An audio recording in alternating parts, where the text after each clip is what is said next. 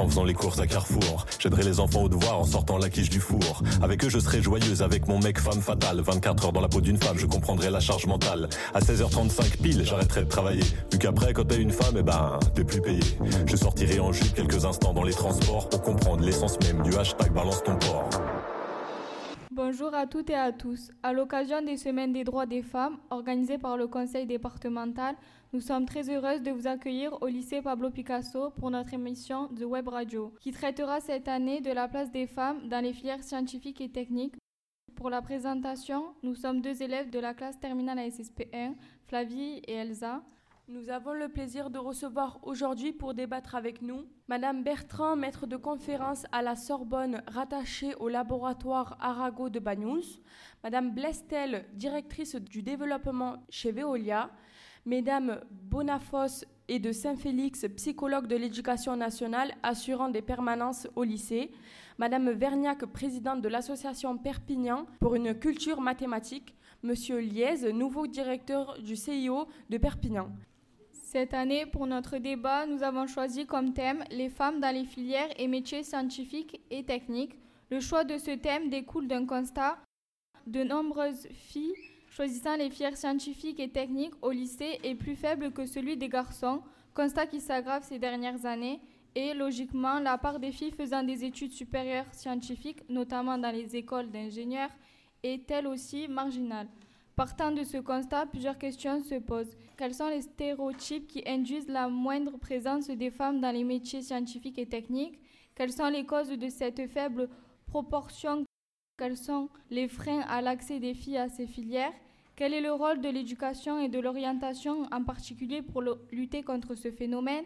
Quelles sont les actions qui peuvent aider à inverser cette tendance durable?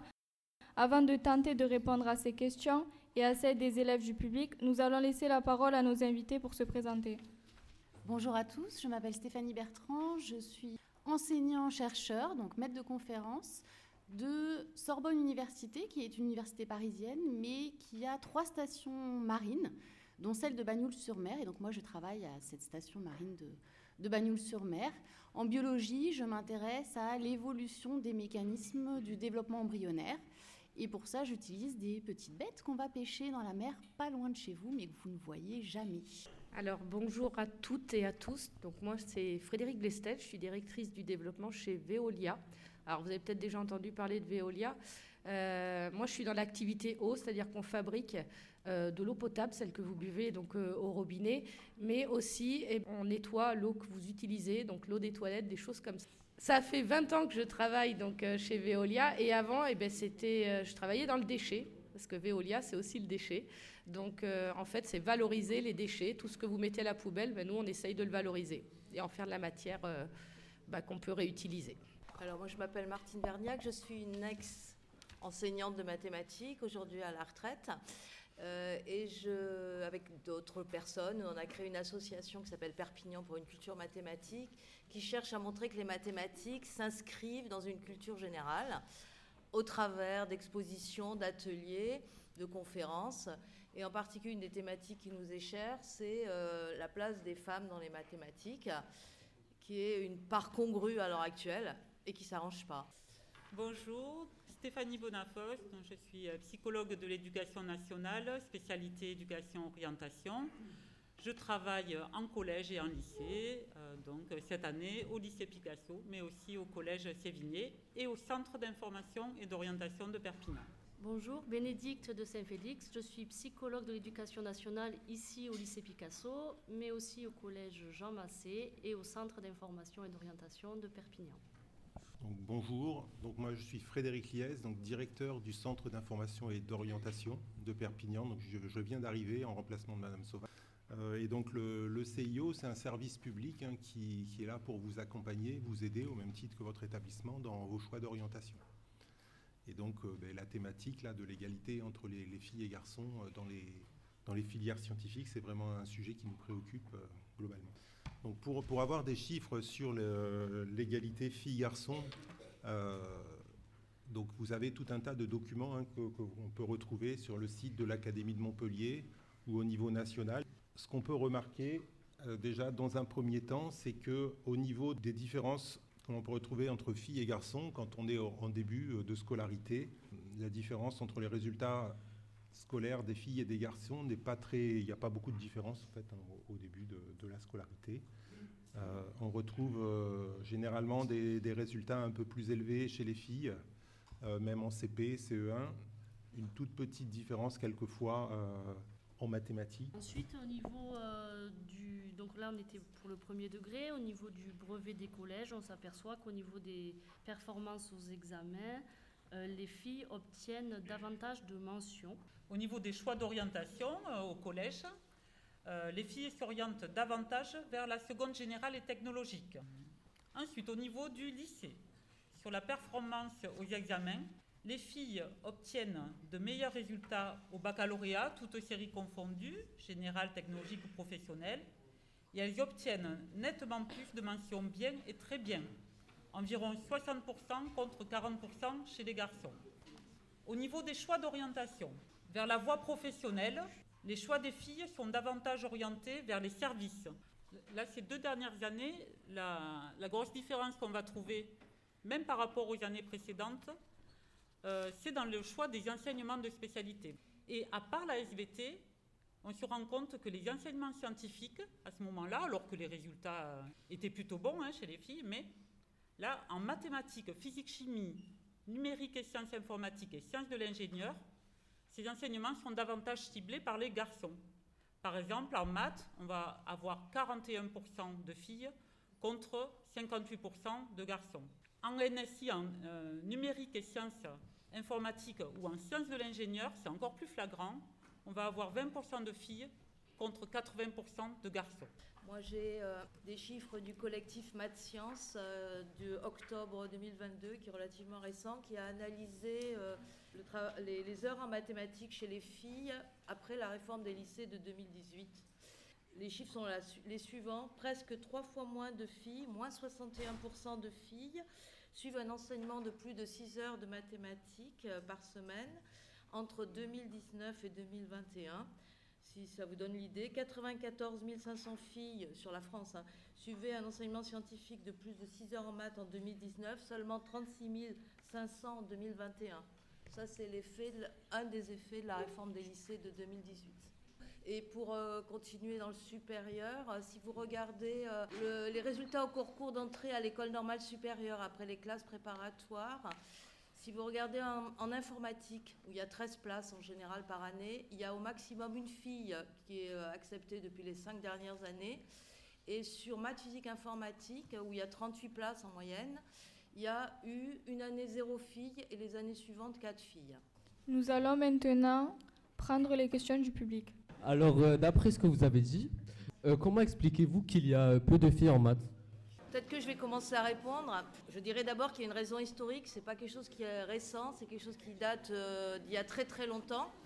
Sans, déformer. Je vais vous donner une phrase de Jean-Jacques Rousseau, philosophe des Lumières, qui a influencé la Révolution française et qui a dit La femme a plus d'esprit et l'homme plus de génie, la femme observe, l'homme raisonne. Pendant très longtemps, on a associé euh, la raison aux mathématiques et, donc, et la raison aux hommes. Donc ça, ça a été très, très... Euh, je dirais que ça, c'est la raison historique. Et puis, euh, il y a, je dirais, ce qu'on appelle les stéréotypes, c'est-à-dire qu'on a souvent associé le type de raisonnement qui euh, de l'abstraction, etc., aux, hommes. Et ça, c'est un préjugé qui existe depuis tout petit. Alors, un exemple très simple que je te donne pour lequel on a, sur lequel qu'on a étudié, euh, ça a été étudié par des chercheurs en sciences de l'éducation et en psychologie cognitive. Et en particulier un test très très classique, on donne un, dessin à reproduire à des sixièmes, cinquièmes, à peu près on l'a refait à des quatrièmes. On fait deux échantillons de même nature un des échantillons, on dit bah, ça c'est un test de dessin, et à l'autre échantillon, on dit que c'est un test de géométrie. Et quand on dit que c'est un test de dessin, les filles réussissent aussi bien, voire mieux que les garçons. Quand on dit que c'est un test de géométrie, les filles réussissent moins bien parce qu'elles se jugent inférieures. Et ça, c'est pourquoi elles se jugent inférieures, parce qu'il y a une image de la société, une image à l'école. Et en particulier, euh, ça a été étudié aussi, entre le CP et le CE1, les résultats en calcul mental, en particulier, s'inversent entre les garçons et les filles. Tout ça parce qu'il y a une image de la société qui juge que les garçons sont meilleurs. Alors ça, c'est un des, un des aspects. L'autre aspect, je dirais qu'il est dans l'éducation, dans les jeux, par exemple, qui sont proposés aux garçons et aux filles, etc. Après, au niveau du cerveau, il n'y a absolument rien qui a été démontré de différent. Si tu t'intéresses aux travaux sur la cognition, si on regarde les travaux des équipes de 2N ou des équipes euh, plus d'Aix-Marseille, pour l'instant, dans la recherche, il n'y a rien qui différencie sur des cerveaux jeunes, parce qu'après, avec la plasticité du cerveau, ça se modifie, euh, l'apprentissage entre filles et garçons. Donc en gros, c'est très culturel. Peut-être je peux rajouter quelque chose, je suis, tout à fait d'accord, euh, c'est culturel. Et euh, pour que les filles aient envie ou se, puissent se projeter dans des métiers, notamment dans des métiers en lien avec les mathématiques, mais avec d'autres sciences aussi, souvent quand on est jeune, on a besoin d'exemples. C'est-à-dire que si on ne connaît pas de femmes connues qui ont fait des mathématiques, de la physique, de l'informatique, eh bien peut-être en tant que fille, on se dit bah non, en fait, il y a que des hommes, là c'est pas fait pour moi et inconsciemment, en fait, on ne se dirige pas vers ces filières-là. Alors ça c'est en train de changer, enfin, c'est en train de changer. Il y a des femmes connues dans, très connues dans ces, dans ces thématiques-là, euh, dont on commence à parler un peu plus, mais c'est vrai que ça reste quand même euh, compliqué, je pense, pour les filles de se projeter dans des métiers pour lesquels il n'y a pas d'exemple de, de femmes connues qui ont réussi, connues ou en tout cas dont on parle dans les livres scolaires, euh, à la télé, à la radio, sur les réseaux, etc. Est-ce que vous avez rencontré personnellement des difficultés euh, dans vos études scientifiques? Alors moi, j'ai la chance de ne pas avoir rencontré de difficultés dans mes études scientifiques. Alors comme l'ont dit les, les autres intervenants euh, en biologie, il y a beaucoup de filles, ça intéresse pas mal les filles, la biologie. moi, c'est pas parce que j'étais une fille que c'était la biologie qui m'intéressait. J'ai été passionnée par ça depuis toujours.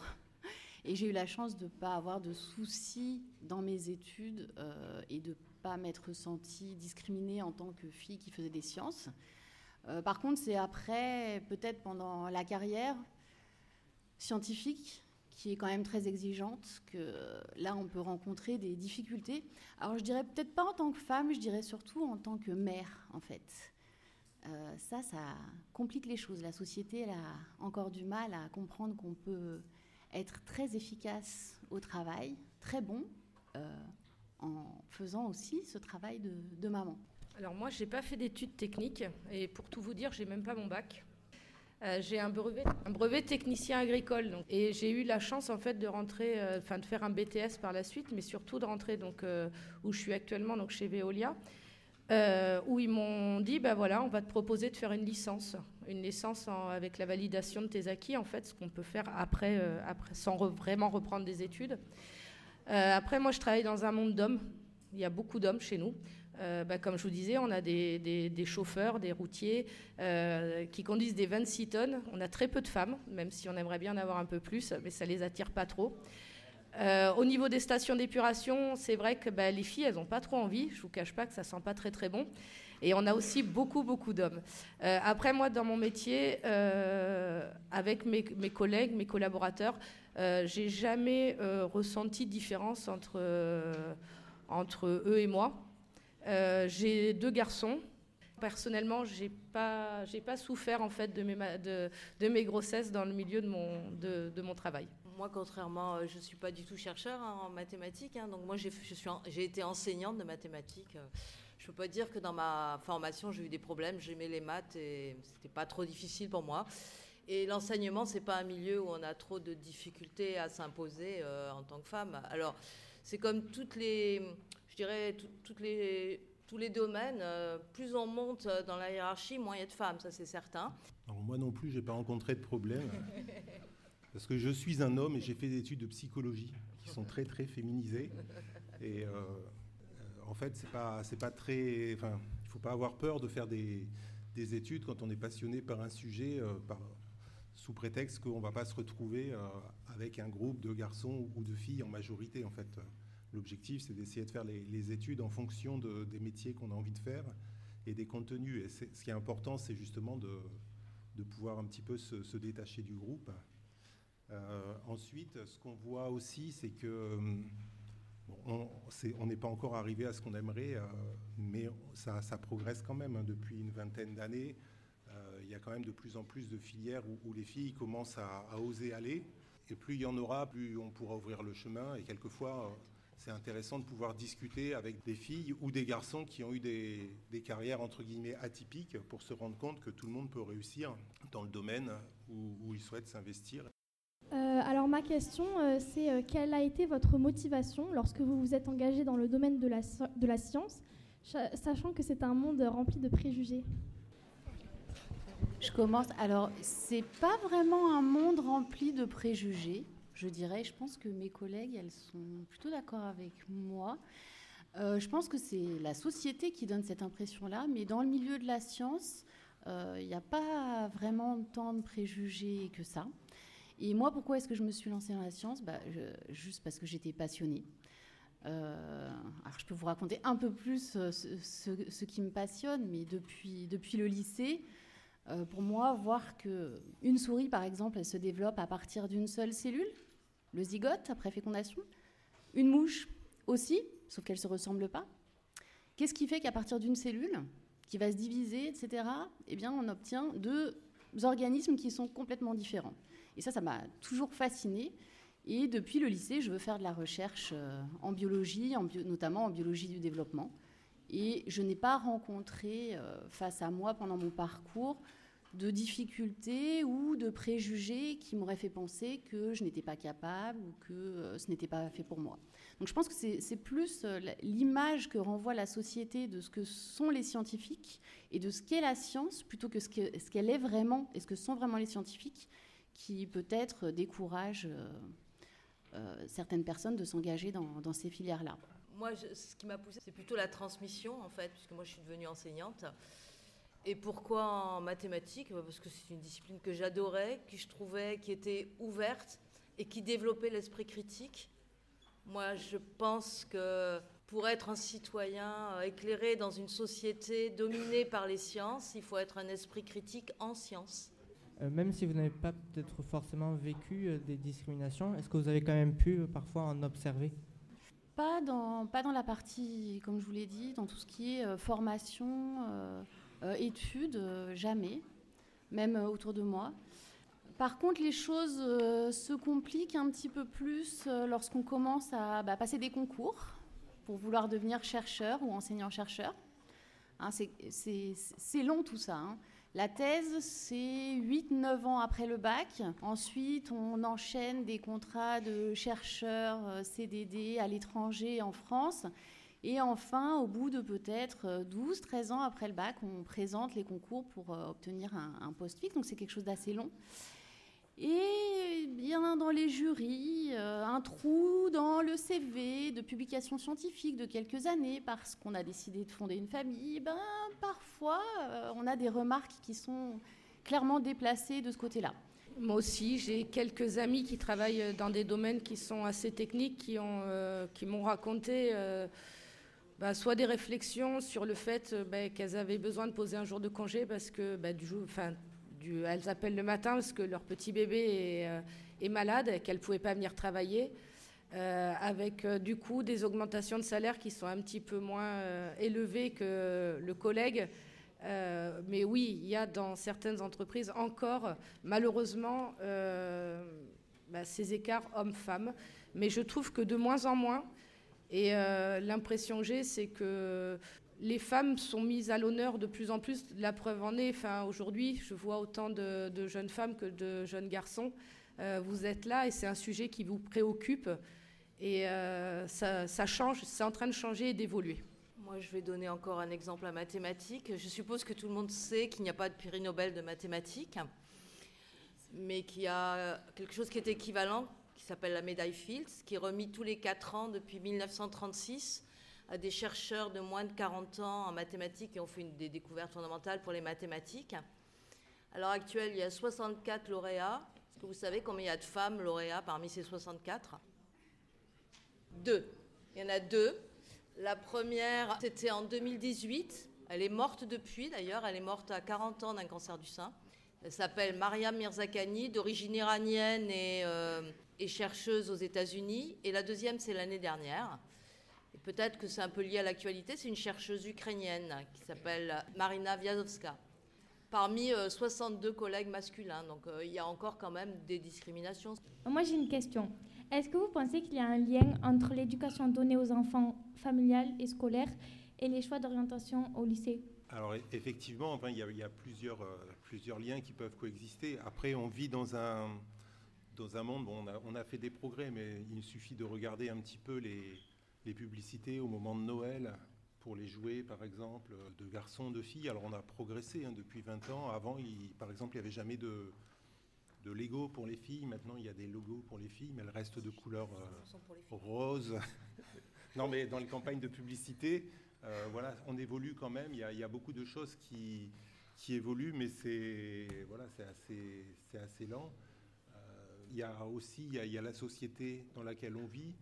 En France, globalement, après, d'un, pays à l'autre, c'est pas tout à fait pareil. En France, globalement, quand même, on évolue vers une une reconnaissance de, l'égalité entre la fille et, le garçon, avec euh, l'idée de partager de plus en plus de tâches. Il, va y avoir une émission la semaine prochaine euh, sur M6, euh, Zone Interdite, où ils vont remontrer un petit peu comment on parlait, comment les hommes parlaient des femmes il y a 50 ans. On se rend compte que ça a beaucoup évolué, il reste encore de, beaucoup de progrès, mais voilà, il y, a, quand même effectivement des choses qui sont liées à l'environnement familial et qui sont liées aussi au groupe entre garçons et filles, euh, comment on fait comment, euh, à un âge où on a envie quand même d'appartenir euh, un groupe, où on se laisse un petit peu influencer par les, camarades quelquefois, c'est un peu compliqué de se, détacher. Après, il y a une autre donnée aussi hein, qu'on a sur une enquête, c'est-à-dire qu'à niveau égal, généralement, les filles sont moins confiantes que les garçons pour réussir dans leur scolarité oui, c'est vrai, en effet, les, familles, euh, les enseignants, euh, tous ceux qui accompagnent les enfants euh, à grandir, ils ont un rôle aussi de valoriser certains comportements, autant chez les filles que chez les garçons, et ça peut faire gagner en confiance en soi. Et ce n'est pas des automatismes peut-être qu'on a tous, mais en tout cas, euh, ça pourrait faire partie des, solutions en regonflant l'estime de soi euh, face à certaines matières et valoriser les réussites. C'est quelque chose qui a été étudié en fait euh, par des chercheurs, ça s'appelle la menace du stéréotype, dans les deux sens en fait. C'est que si vous vous présentez à un examen, un concours en étant persuadé qu'on vous juge moins bon, eh bien vous allez l'être effectivement. Et au contraire, si vous êtes gonflé à bloc parce qu'on vous a dit vous avez des capacités, vous êtes bon, eh bien vous allez être meilleur. Donc euh, ça, c'est quelque chose qui a été étudié, il y a pas mal de publications.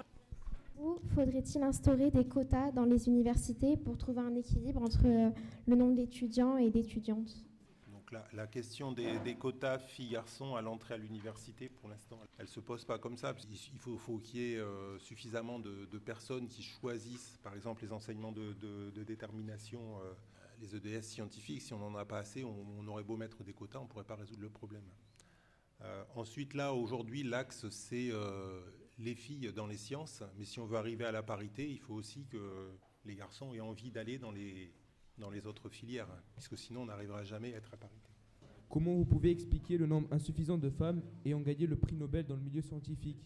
Dernièrement, quand même, enfin, je, je dois avoir une liste de noms ici, il y a pas mal de femmes qui ont reçu prix Nobel de médecine physiologie, euh, de physique chimie. Alors mathématiques, il n'y a pas de prix Nobel, donc c'est la médaille Fields.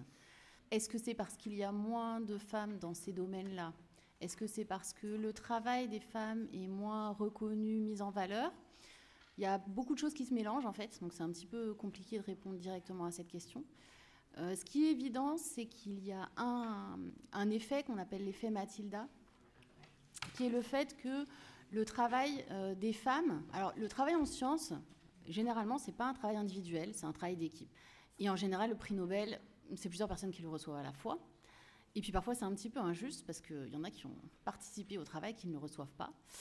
Et euh, pendant très longtemps, le travail des, des, femmes et leur découverte a été masqué par eh bien, le chef de laboratoire, le père, le mari, le frère, qui étaient mises en avant, plus mises en avant que, les femmes.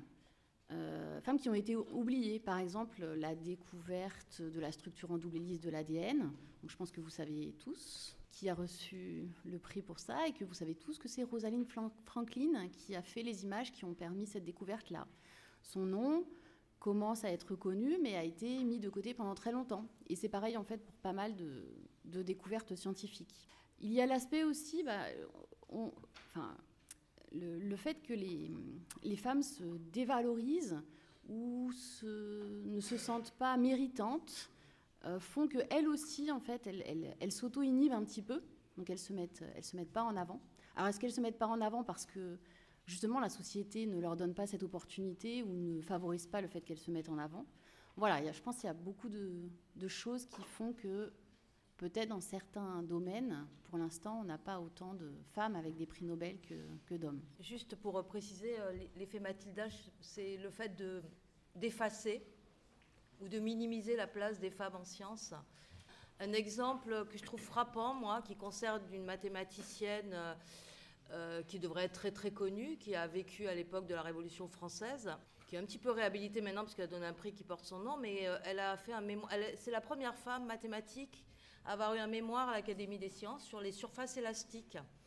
Et son mémoire, finalement, a servi aux savants qui ont construit la Tour Eiffel. Si vous, avez visité la Tour Eiffel, je ne sais pas si vous avez vu, il y a des noms de savants, il y en a 72 sous le premier balcon. Son nom, il figure pas. C'est une injustice terrible. Elle s'appelle Sophie Germain. Voilà, ça c'est un effet Mathilda et c'est un effet d'effacement des femmes dans l'histoire. Est-ce que vous retrouvez des, euh, des, différences de salaire entre hommes et femmes dans le travail que vous faites? Dans la, fonction publique, euh, nous avons un indice et nous sommes payés en fonction de l'indice qui correspond à l'échelon du poste dans lequel on se trouve. Donc il ne peut pas y avoir vraiment d'inégalité. Euh, la seule inégalité, ça pourrait être euh, sur les, demandes de primes, par exemple. Après, c'est peut-être plus sur l'évolution de la carrière.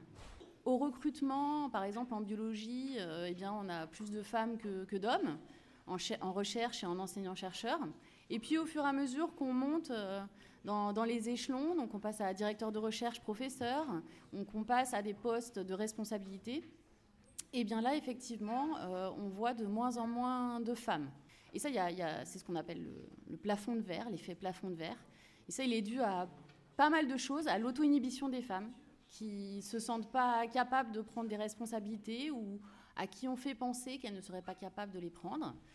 Euh, le, fait d'avoir des difficultés à organiser sa vie personnelle avec sa vie de travail lorsque celle-ci demande un investissement très important. Et en fait, cette, parfois cette incapacité d'allier les deux, elle n'est pas due au fait que ce ne soit pas possible. C'est dû à la manière dont les journées de travail et la, fonction, enfin, la manière d'organiser le temps entre le travail et ce qui n'est pas le travail eh bien, c'est fait basé sur des hommes qui travaillent et qui ne s'occupent pas de leur famille.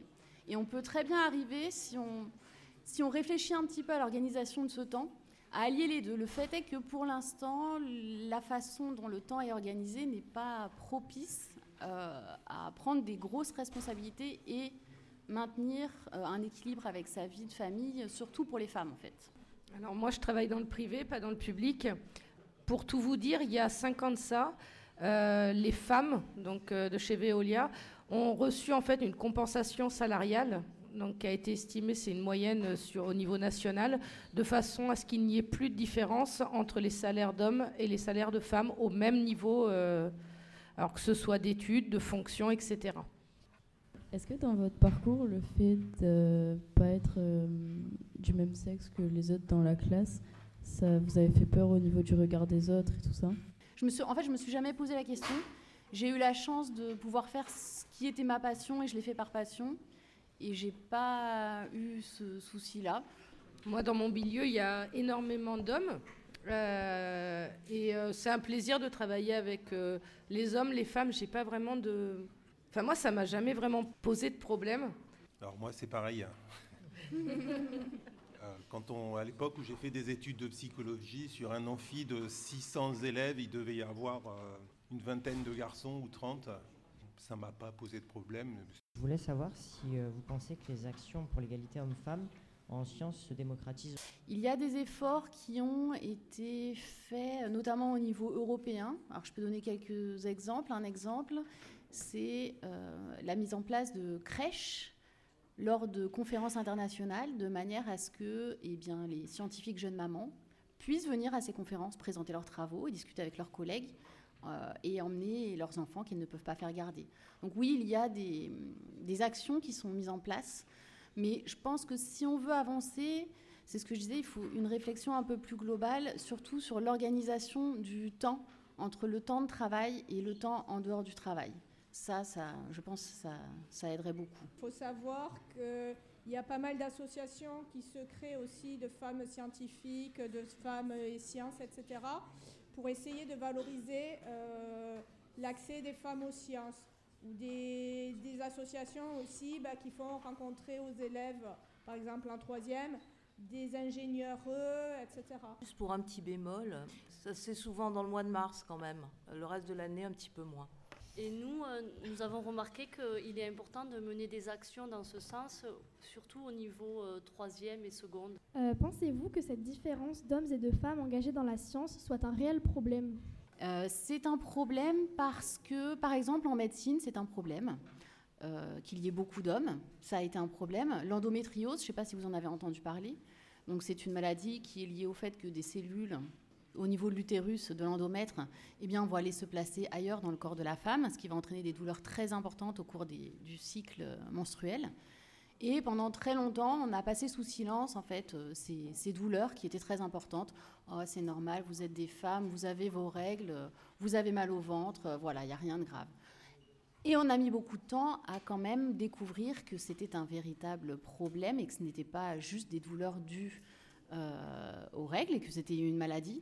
Et pour beaucoup de choses comme ça, en fait, le, fait qu'il n'y ait pas un équilibre, qui est l'équilibre qu'on a dans la société, entre moitié d'hommes, moitié de femmes, dans certaines professions, bah, ça peut poser un problème. Ça peut poser aussi un problème ensuite de choix politique, d'orientation, sur plein de choses.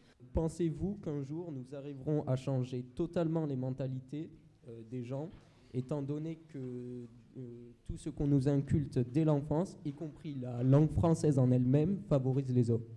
En fait, c'est l'affaire de tous et tout le temps.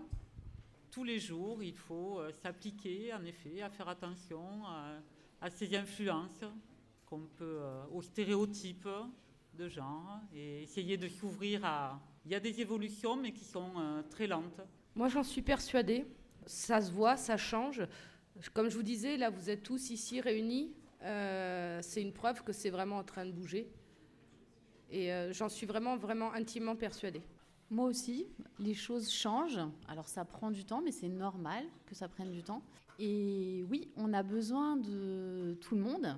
Il faut bien voir que permettre aux femmes de trouver leur place, euh, ce n'est pas un combat contre les hommes, et en fait ce n'est pas vraiment un combat, c'est quelque chose qu'on doit mener hommes et femmes ensemble.